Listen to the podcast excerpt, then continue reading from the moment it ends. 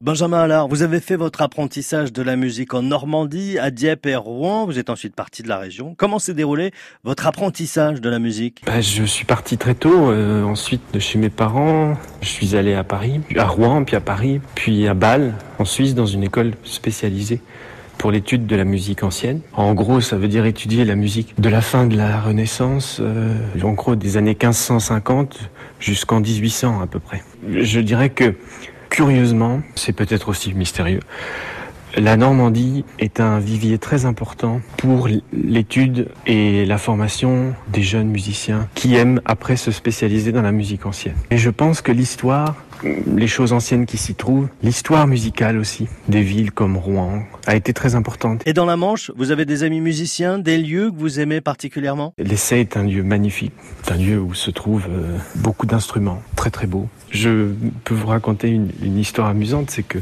quand j'étais très très jeune, j'avais des amis de mes parents qui avaient une petite maison à côté de l'essai, à Saint-Germain-sur-Aie. J'avais entendu parler de l'abbaye de l'Essai, donc euh, on est allé la visiter. J'ai vu l'orgue et je suis allé voir une dame qui s'appelait Madame Janson, qui était l'épouse du fondateur du festival. Et je lui ai demandé la clé. Et elle m'a ouvert l'orgue, et donc j'ai pu le jouer. Je pense qu'il y a une ouverture aussi de la part de certaines personnes qui sentent une envie chez des jeunes et leur font confiance. C'est pas évident à quelqu'un d'adulte de laisser la clé à un enfant euh, d'un orgue pour qu'il joue. Souvent, la première réaction, c'est de dire non, non, c'est trop fragile. Le fait de faire confiance, de laisser les jeunes libres de pouvoir développer leur expression euh, artistique dans tous les domaines, pas seulement la musique, peu importe le domaine. La jeunesse, les jeunes ont besoin de faire des choses et qu'il faut les considérer et les laisser faire.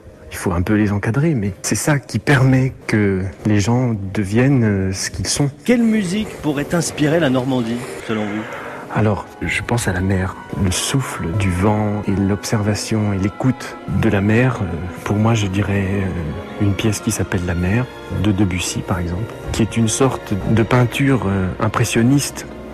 Quand on parle de Normandie, on parle souvent de Monet, on parle souvent des images de ciel, de la mer. La musique de Debussy, qui est contemporaine de Monet, ben, elle évoque ça en musique cette espèce de voile qu'on a souvent chez les impressionnistes. Et la musique de Debussy, c'est pareil.